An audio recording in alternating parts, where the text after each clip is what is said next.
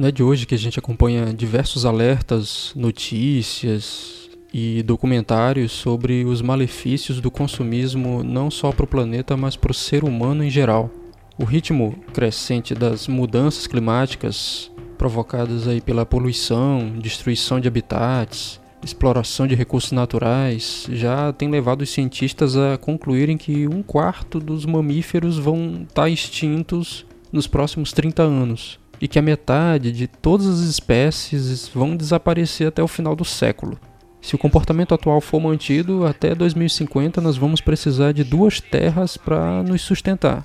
Um vídeo publicado pela Box 1824 que é uma empresa de pesquisa especializada em tendência de comportamento e consumo, mostra de uma maneira bem didática como o consumismo nasceu e se desenvolveu ao longo das décadas aí. Para quem assiste é, é uma lição grande e faz a gente refletir absurdamente sobre os hábitos. As imagens fazem uma linha de tempo começando lá do fim do século XIX, quando o consumo aumenta como resultado da industrialização e vai até o momento atual com o anúncio do low summerism, que é um termo que junta as palavras low, baixo e consumerism, consumismo. Isso significa, em linhas gerais, a redução drástica do consumo cada vez mais exagerado e desnecessário. É um movimento que propõe ser mais consciente e consumir menos. Esse consumo impulsionado pela propaganda ficou cada vez mais alicerçado na questão de pertencimento. De acordo com a teoria da necessidade de Abraham Maslow, as necessidades mais básicas, como comer, dormir, devem ser primeiramente satisfeitas para que o ser humano possa prestar atenção em outras necessidades, mais no, no tom mais psicológico, que inclui autoestima e conquista do respeito das outras pessoas. Mas assim, induzido pelo que tem de mais novo no mercado,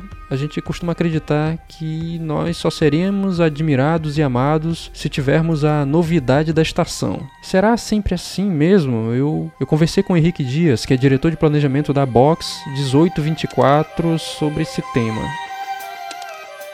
Henrique, sem dúvidas que o low summerism é um movimento legítimo porque o planeta pede isso, né? Mas é, como é que esse comportamento poderia ser viável em uma sociedade dominada por marcas, por indústrias que só pensam em vender mais a cada momento? Como é que, como é que seria isso possível? Acho que a questão do low summerism, ela nasce muito mais de uma necessidade e muito mais de uma questão da, da gente não ter mais escolha do que de fato algo que uma onda que alguém está surfando e falando, opa, peraí, vamos, vamos adotar esse jeito de viver, né?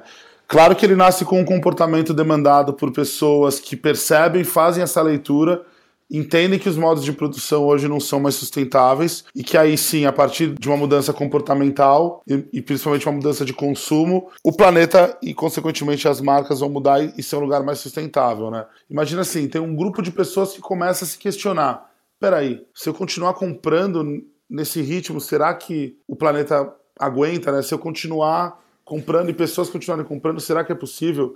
Se eu continuar consumindo dessa maneira, e essas pessoas que começam a trazer esse questionamento, começam a propor coisas novas, né? E disso começam a nascer, desses questionamentos começam a nascer uh, novas formas de consumo, novas formas de economia, uh, novas formas de se pensar relações entre pessoas. E, e, quando começam a emergir essas novas maneiras de se fazer coisas, aí sim chega na indústria, né? Porque enquanto é uma pessoa fazendo isoladamente, a indústria ela ignora, porque ela vai continuar no ritmo dela, né? Afinal, a indústria trabalha para cada vez mais otimizar seus processos, recursos e ter mais lucro, né?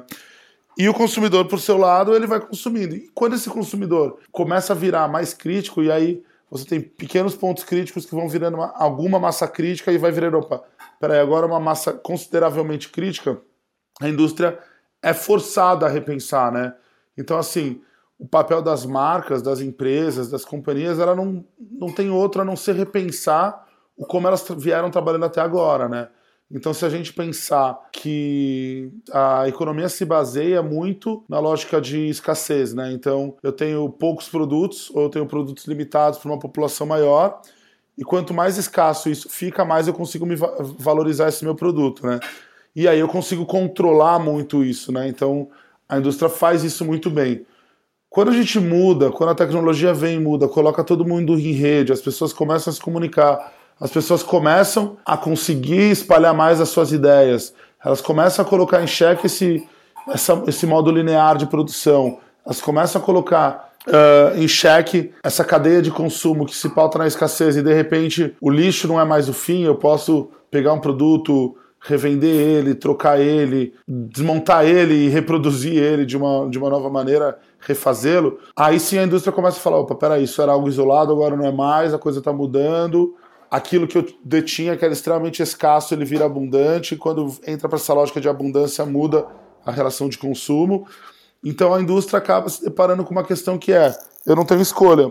Ou eu mudo, ou eu vou quebrar. E a coisa interessante é, né, agora dizer um pouco do expertise da Box, né, a Box acaba tendo um grande papel no mercado de ser uma tradutora, uma empresa tradutora desses movimentos emergentes. Eu não tenho outra alternativa a não ser chegar para os clientes da Box né, e a gente sentar na frente dos caras e dizer: Ó, oh, o futuro da sua empresa é vender menos.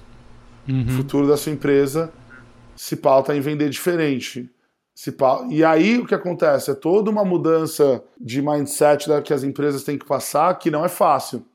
Tanto é que a gente vê grandes empresas que foram as maiores do último século extremamente em crise hoje, né? E por mais que tentam atribuir algumas crises a questões econômicas, financeiras, globais, que obviamente impactam, o que está por trás disso é muito também como o consumidor muda e como as necessidades mudam e como algumas coisas começam a ser repensadas.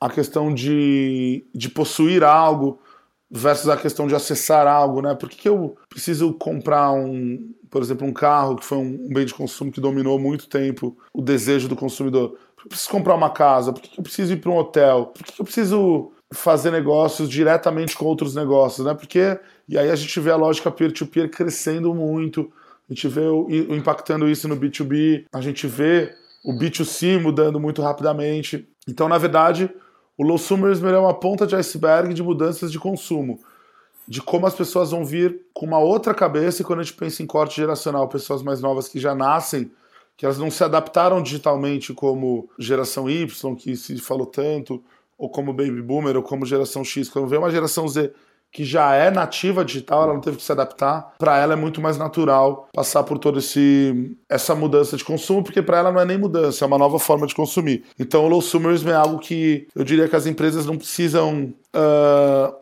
a gente brinca isso, né? Não é que a empresa precisa considerar isso ou ver se vai fazer isso ou não no seu planejamento estratégico é algo que ela é obrigada a fazer. E levando em consideração que é uma prática constante do próprio mercado, a ideia de, de até mesmo que você coloca na, na, apresentação, a própria Box 1824 ressalta essa questão da obsolência programada, o, o chamado made to break, é, materiais que logo se desfazem com o tempo, se quebram com, ah, com até com uma certa facilidade. O low summerism meio que vem é, colocar as próprias empresas na parede, né, em certo sentido, de que elas precisam não apenas mais olhar para si, é, precisam olhar para o próprio destino do, do mundo, né.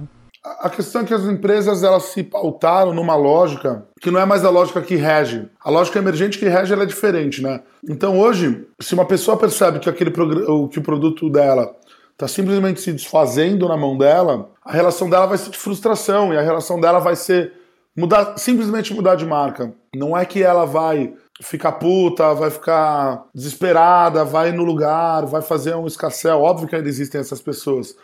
Mas o comportamento mais natural é: nossa, essa marca é um lixo, eu vou para outra, acabou, mudei. E hoje você conquistar fidelidade de marca, você conquistar uh, uma audiência que te assiste, uma, uma pessoa que volta para sua loja, uma... isso é muito difícil, né?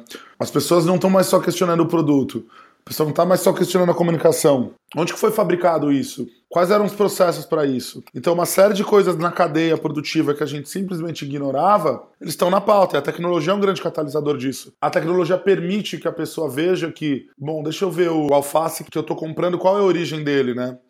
Então as moedas de troca vão mudando e isso tem muito a ver com o consumers. Repensar todo o consumo, né? E não é só a ver com gastar menos, é a ver com gastar de uma forma precisa. Então, dentro de uma lógica low summers, eu, eu posso, por exemplo, gastar uma baita grana numa calça, mas porque eu sei que ela vai durar 10 anos, sabe? Então, toda essa lógica que muda, e imagina que essas empresas são o Titanic em direção ao iceberg. Eu percebi que ele tá ali, eu tenho que manter a minha, o meu negócio vivo, né? Eu não vou naufragar meu barco antes de bater no iceberg. Só que quanto mais perto vai chegando e mais eu vou ignorando que ele tá ali, mais problema eu vou ter ali na frente, né? Então, as lideranças dessas empresas têm que atuar de forma rápida, porque senão uh, realmente é essa metáfora, não vai dar tempo. Não vai dar tempo de mudar e elas vão ser varridas do mercado. O low summerism, é, em linhas gerais, ele fala de uma redução de consumo, né? E não tem como a gente falar em redução de consumo se não tocar em algumas questões como desigualdade social. Tem algumas camadas populacionais que a gente sabe que são menos privilegiadas, que já trabalham essa coisa do low summerism há muito tempo, por questão de necessidade, já fazem trocas, subutilizam produtos, é, trabalham com reciclagem, etc. O, aí a pergunta que eu faço é: o low summerism seria mais voltado para grandes centros centros de consumo de classes A, B ou é algo que é aplicável para todas as camadas da sociedade? Um, o low summers ele é, ele claramente impacta quem consome mais, né? Então, quem começa a repensar o seu consumo é quem consome mais. Quando a gente vive num país tão desigual como o Brasil, onde a gente tem, nos últimos anos, uma ascensão de classe C, principalmente, né, onde a gente tem uma entrada massiva de, de uma população numa camada de consumo, porque nem, nem estavam inclusas nisso, é claro que o primeiro impacto ele tem muito mais. Ele é um despertar de consciência muito mais forte em quem está consumindo em excesso, e aí não tem como falar que não seriam em classes AB, né? Mas o que a gente percebe é que esse, esse, essa permissividade né, de questionar o consumo, ela começa a espalhar por todas as classes, né? Porque o que acontece? O Brasil, ele é, como um país tão desigual como você colocou, ele é muito pautado em bens como sinônimo de ascensão, né? Então, quando você pega uma pessoa que nasce numa situação totalmente desprivilegiada e de repente ela começa a ascender na vida, financeiramente dizendo, e ela entra num, num giro econômico muito mais abastado, ela claramente vai começar a se irrigar de ícones para também isso acompanhar um pouco e mostrar para o mundo a ascensão social dela, né? Então a pessoa que sai de uma condição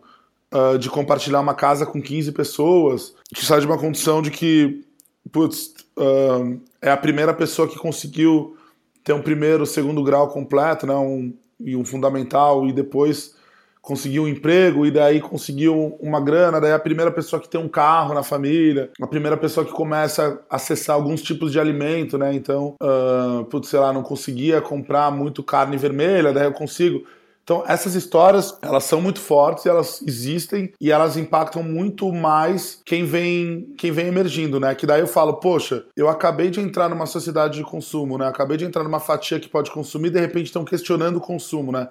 Como que eu me porto diante dessa situação? Que é muito diferente de uma pessoa classe AB que sempre consumiu e de repente fala, pô, vamos consumir menos, né? Porque a redução do consumo tem muito a ver com, com uma lógica de consumir muito. Então, só contei isso rapidamente para dizer que, claro que isso bate muito mais forte em classe A, em classe B, e quanto mais a pessoa consome, mais ela consegue repensar. Só que mesmo para as classes mais baixas, em termos de poder de consumo, que já vivem por necessidade o, low summers, né? Então uh, a gente vê que quando, quando começou a discutir, por exemplo, sharing economy, né, que era economia compartilhada, e a gente fazia os trabalhos com todas as classes sociais, quando você chegava nas periferias, né, nos bairros mais afastados dos grandes centros urbanos ou para cidades menores, a gente via que, que a sharing economy, né, a economia compartilhada já, já existia porque ela era natural por ser uma necessidade, né? Então respondendo objetivamente sua pergunta, o low summerism é algo que impacta diretamente quem está consumindo muito, né? Então as classes mais altas que estão consumindo mais categorias. Só que ela é uma lógica que muda, né? Então é uma lógica que muda e vai impactar e, e pauta sim as classes mais baixas, inclusive, né? Que começam a ver e repensar até a sua relação com o consumo, né? Porque, por exemplo, um exemplo clássico que a gente sabe de extrato social, né, de mudança mobilidade social, é de uma pessoa que sai de uma situação mais, mais pobre, muda para um grande centro urbano, chega nesse grande centro, centro urbano, consegue ter um salário um pouco mais legal, só que com uma vida muito difícil, trabalhando 16 horas por dia para conseguir no final pegar um transporte público, passar no mercadinho, comprar um negócio, comer e voltar para o giro, né? E aí essa pessoa, o que que movimentos que nascem como Los Summers ele propõe para essa pessoa? O que é melhor para sua vida? Alternativa A, você sair de uma situação onde você ganha 10 para ganhar mil e nesse mil que você ganha, você gasta 990 e trabalha 16 horas de uma forma que você consegue juntar pouco dinheiro para consumir os bens que você quer. Ou alternativa B, continuar onde você estava e de repente usar a sua terra para produzir e continuar essa, essa lógica de trabalho em família. Isso começa a bater também nessa, né, né nessas, nessas pessoas no Brasil como um todo. Porque a lógica que rege é as pessoas que forem fazer qualquer movimento em direção ao consumo, elas vão, vão pensar duas vezes. E todo movimento em direção ao consumo, quando existe um, uma grande lógica pautada sobre a redução dele, eu vou considerar cada vez mais, de repente, não entrar na, numa lógica escassa e antiga. Henrique, me parece, é, às vezes soa a, a ideia de que o, o, movimento, a ideologia, poderia dizer assim, é, é, um pouco canibalista, né? Meio que é, ela quer cortar na própria carne o, o próprio ato de, consumo, coisa que o capitalismo não aceita. É, o que se pensa é em querer sempre vender mais. Tu acha que nos próximos anos o mercado vai abraçar essa mentalidade e vai assumir esse papel é, meio que de requalificar o desejo do consumidor, deixando menos a sua comunicação associada ao consumo em excesso? Ou tu acha que isso é, é, meio que paulatino, gradativo? Você já tem sentido isso? A própria Box 1824 já tem percebido isso nas suas apurações, essa mudança de mentalidade? É bem interessante essa questão, Denis. vou explicar de uma forma sem dar muita volta, porque acho que o ponto fica muito claro. O capitalismo está passando por uma, por uma mudança radical catalisada pela tecnologia. A mudança ela é muito muito avassaladora. E a gente gosta muito de usar essa palavra mudar a lógica da coisa, porque quando você muda a lógica, você muda a estrutura, porque se eu mudo a minha lógica e vou procurar uma estrutura que não atende essa lógica, eu não entendo. Eu, como consumidor, não entendo por que, que essa estrutura funciona desse jeito. Vou te dar um exemplo. Qual que é a nossa lógica ocidental clássica de casa? Bom, eu tenho uma cozinha, eu tenho uma sala, eu tenho um banheiro e eu tenho um quarto. Existem cômodos que existe uma lógica com objetivo para cada um. Aí, bom, eu chego numa, numa tribo indígena, eu chego numa comunidade oriental que não foi, não teve contato com europeu ou ocidentais colonizadores. E aí eu entro e falo assim, opa, peraí, tô entendendo porque essa oca aqui não tem um quarto. Onde é o banheiro disso aqui? Onde que cozinha? Onde que... Porque eu vou ficar tentando buscar a minha lógica dentro de uma estrutura. E eu vou ficar buscando, eu não vou entender eu não vou entender, não vou entender, e aí assim, ou eu começo a entender essa nova lógica e consigo viver dentro disso, ou eu simplesmente mudo e vou para outra lógica. Essa metáfora que eu tava contando agora é um pouco do que tá acontecendo com o mercado. A lógica do consumo tá mudando e as empresas não estão mudando. Então o consumidor tá entrando e indo atrás de marcas que ele não tá mais se conectando. E não é à toa que esse novo momento do capitalismo, ele tá começando a valorizar outros tipos de marca, outros tipos de propostas outros tipos de indústria. Não é à toa que hoje a Uber vale muito mais do que a GM, do que a Fiat, do que a Volks, do que a Ford. A Uber é uma empresa mais valiosa. Não é à toa que o Airbnb é mais valioso do que o Hyatt, do que o Hilton, tem mais valor de mercado. Porque o signo da hospedagem, cinco estrelas, aonde eu trabalho toda uma questão de lógica de mercado capitalista antiga, ela não é mais o que está pautando o que as pessoas estão buscando agora. As pessoas estão buscando novas, novos códigos, novas, novas demandas. A lógica muda. Então, assim, o low sumers não é decretar o fim do consumo, mas é sim a forma de repensar o consumo e que isso passa por consumir menos. E o consumir menos, ele não significa necessariamente necessariamente consumir e gastar menos dinheiro, consumir e significa consumir de forma diferente. Significa que a lógica hoje não vai ser, e isso começa, né? O consumidor muda, o trabalhador muda, porque a pessoa que consome é a mesma que trabalha. Então, se eu começo a ter uma relação ali de que eu não vou necessariamente ter que comprar uma casa, um carro, ter cinco filhos, eu posso gastar menos, porque eu vou ter menos, menos uma família para sustentar e menos posses para ter eu começo a repensar tudo, inclusive com, o meu trabalho. Então é um impacto sistêmico muito grande. Então, na verdade, não é um decreto ao fim do consumo, mas é uma mudança. Tanto é que, se a gente for ver as empresas que, tirando a Apple, que ainda vende produto, mas as empresas que mais crescem em valor são empresas que são baseadas em acessos. A pessoa mais rica do mundo vai, vai usar um Google e a pessoa mais pobre do mundo, que tem acesso digital, vai usar um Google, né? Então, são lógicas que operam de forma diferente. E nesse interim, quem de repente trabalha com impacto social, uh ou empreendedorismo social voltado a alguns recortes de necessidade pode é, tirar algum tipo de vantagem, né, com esse tipo de mobilização, de movimento, né? Total. O que eu acho e a gente vê, né, que começa a acontecer é as empresas elas se dão conta de que elas por si próprias, por terem uma estrutura baseada numa lógica antiga e uma estrutura que é muito, muito, muito, muito pesada, muito grande, muito burocrática, muito hierárquica, elas precisam achar caminhos fora dela. E o que significa isso? Putz, eu preciso da box que vai me traduzir o que está acontecendo, porque eu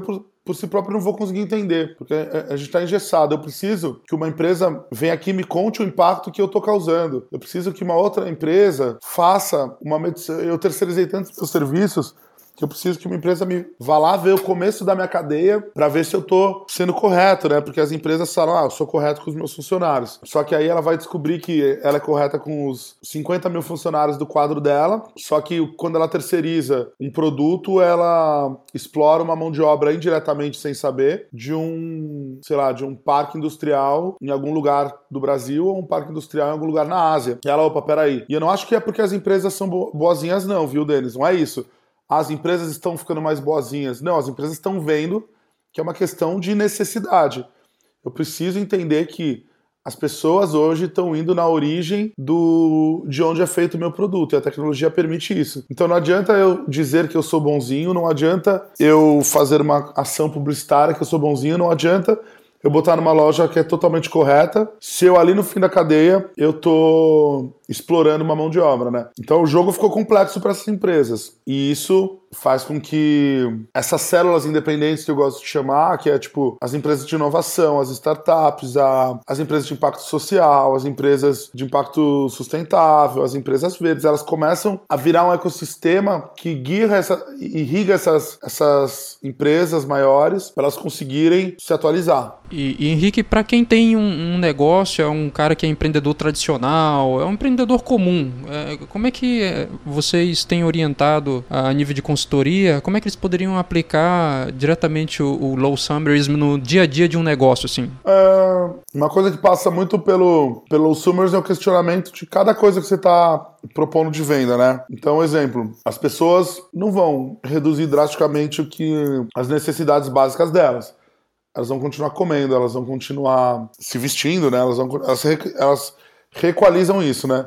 Então varia muito, né? O pequeno empreendedor, por exemplo, que tem um mercado, o porquê que ele tem que questionar, por exemplo, fazer o exercício, por que, que ele compra de todo, tem que questionar cada fornecedor que ele tá, que ele tá comprando. Por que, que eu tô colocando esse produto aqui dentro da minha, da minha loja, dentro do meu mercado? Por que, que eu tô colocando uh, esse tipo de serviço à disposição do, do consumidor. Qual que é a origem disso, né? Porque hoje, como isso é algo emergente, as pessoas questionam alguns produtos, algumas marcas, algumas... Obviamente que é um movimento que começa a acontecer. Então hoje, se eu vejo... Putz, falaram que a marca X é uma marca que não, não faz o bem para o mundo, por exemplo, eu vou chegar lá, não vou consumir ela, mas eu não vou achar que é por conta que o dono do mercado tem um problema com isso. Eu vou falar, putz, eu só não vou comprar esse produto. A partir do tempo que essas prateleiras vão ser mais mais questionadas, aí sim o dono do mercado tem que ficar muito ligeiro, porque ele vai falar, pô, não é possível. Porque eu não compro de 10 produtos que o cara me vende, eu não compro 9. Que esses 9 produtos eles estão totalmente uh, totalmente desalinhados com o que eu acredito, né, de propósito para o mundo e tudo mais. Então, na verdade, o que o consumidor está forçando é que o microempreendedor, o nano empreendedor, o... ele pare e pense, porque ele vai chegar ali pro cara do hot dog uma hora, que é um micro nano empreendedor que tem um carrinho de hot dog na esquina de uma rua de periferia e vai perguntar que marca a salsicha dele, vai perguntar que marca é o pão que ele faz, é perguntar essas procedências.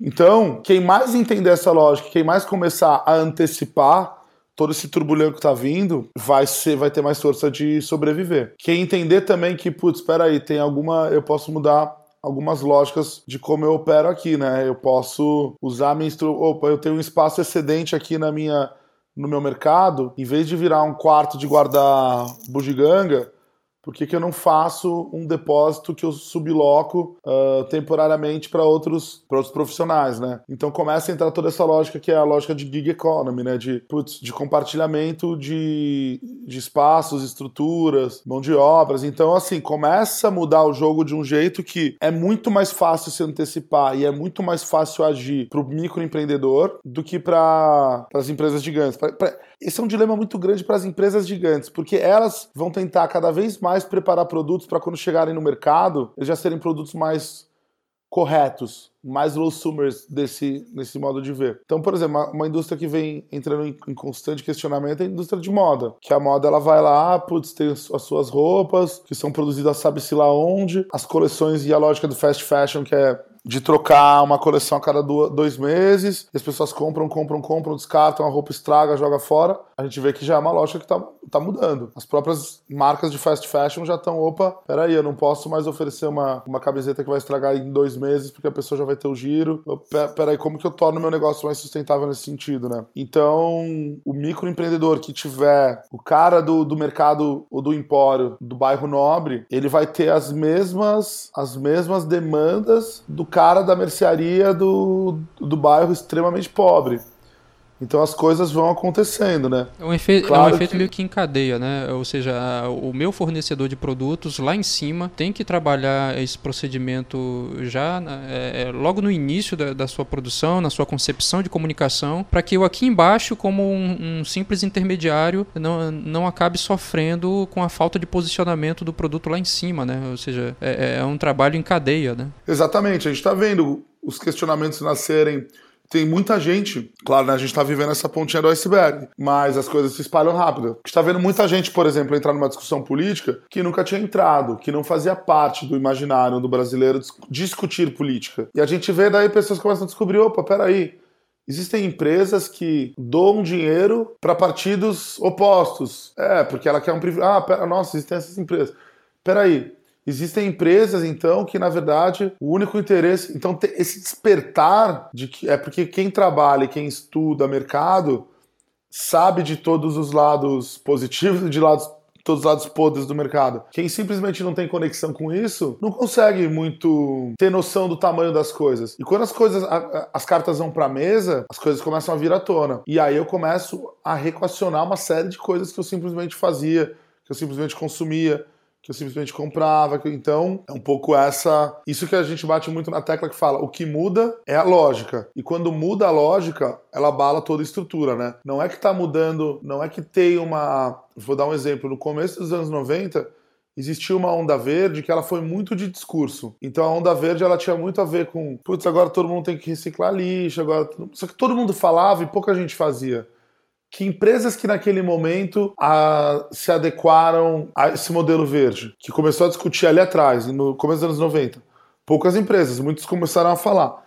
Hoje, qual que é a diferença do jogo hoje? Por que, que o jogo é mais complexo? Porque antes eu mudo, fazia uma mudançazinha na minha empresa, ia para um, um meio tradicional de comunicação, falava que eu mudei e as pessoas compravam essa ideia. Hoje a pessoa não compra isso porque ela tem como fazer inúmeras buscas e descobrir se a empresa está fazendo aquilo ou não. Inclusive porque existem tradutores disso, né? Empresas que estão medindo impactos de outras empresas, existem uh, grupos independentes que estão monitorando empresas. Então o jogo está muito mais complexo. Ou seja, é apenas é, atrelar a sua marca a algum tipo de mobilização ou até mesmo é, instituições que defendem causas como essa verde não são suficientes, né? Porque é, é muito comum é, grandes é, multinacionais, grandes é, empresas é, escolherem uma ONG posicionada, digamos que na, em algum local da Amazônia e dispendiar uh, uma boa quantidade de recursos e alardear para o mundo que também é compromissada com sustentabilidade, com consumo consciente, etc. Mas vai muito além disso, né? Vai muito além disso. Porque hoje o que acontece, a gente tem inúmeros exemplos, é, tanto em questão de, de ecologia, né, tanto em questão de sustentabilidade, questão de mão de obra, questão de política mesmo, né? A gente viu agora a onda que teve nos Estados Unidos por conta do fator Trump, onde marcas endossaram a campanha dele e foram completamente repudiadas por parte do público. Elas criaram afinidade com alguns e criaram discórdia com outros. Então, assim, o fato é que a empresa hoje ela tem que tomar e essa é um, até uma mensagem muito para estudantes de comunicação e de publicidade, é a empresa hoje ela tem que tomar um cuidado gigantesco com o que ela fala. Porque o que ela fala vai ser considerado, e mais do que ser considerado, vai ser auditado. Então, se eu chego aqui, uh, dando um exemplo, a Coca-Cola estava levantando a bandeira de diversidade. E todo o projeto dele de diversidade teve uma foto de divulgação do evento ou de alguma questão do comitê de diversidade, onde só tinham homens brancos. Então fala assim, putz, espera aí, vocês estão falando de diversidade, mas o comitê que cuida disso não é diverso, né? Então vamos colocar tudo isso em xeque. E aqui eu não estou dizendo que a Coca é ou não é diversa. Estou dizendo que quando você fala um assunto, as pessoas vão ver qual é a sua realidade e a sua realidade não é o que você está falando, isso vira um, um tiro no pé gigantesco, né? Então as pessoas hoje estão olhando sim, e isso chega em todo mundo, né? Falar mais, felizmente, não basta. Você tem que, de fato, atuar em cima. Se eu, porque sou uma empresa bilhardária, compro uma área pequena, uma área mesmo que grande, no norte do Brasil, e fico mostrando fotos de drones e de aviões, mostrando que eu tenho uma área verde, e as pessoas sabem que eu tô fazendo só isso, acabou. Porque as pessoas vão descobrir que eu tô fazendo só isso. Tá, então o que você faz nessa terra? Para que você tem essa terra? Essa terra, ela seria relativo ao impacto de quantos por cento do que a sua empresa causa. Então, isso está hoje acontecendo de uma forma muito avassaladora. Não à toa as empresas estão entrando em alguns momentos em pânico, porque, pô, mas tem que, tem que dar uma resposta em relação à diversidade, eu vou lá e dou e tomo porrada. Claro, as pessoas não esperam uma resposta verbal, uma resposta de comunicação, elas esperam ação. Pô, eu vou lá, estão falando que eu não sou ecológico, daí eu vou lá, mostro. Sim, as pessoas estão esperando ação, não estão esperando você mostre fotos bonitas, sabe? Então é esse é o, é o momento. Bom, eu quero agradecer ao Henrique da Box pela conversa e você que está acompanhando até aqui. Eu vou deixar os links citados nesse episódio na descrição desse post, se você quiser aprofundar mais nesse assunto. Acompanhe a gente pelas redes sociais, acessando lá o facebook.com.br livrecultura. E eu espero que você tenha gostado do, do episódio. Compartilha para os amigos aí, tá bom? Eu acho que assim a gente consegue colocar mais pessoas na conversa e de repente estimular mais esse assunto, mais esse debate. Tudo bem? Então até o próximo programa. A gente se vê.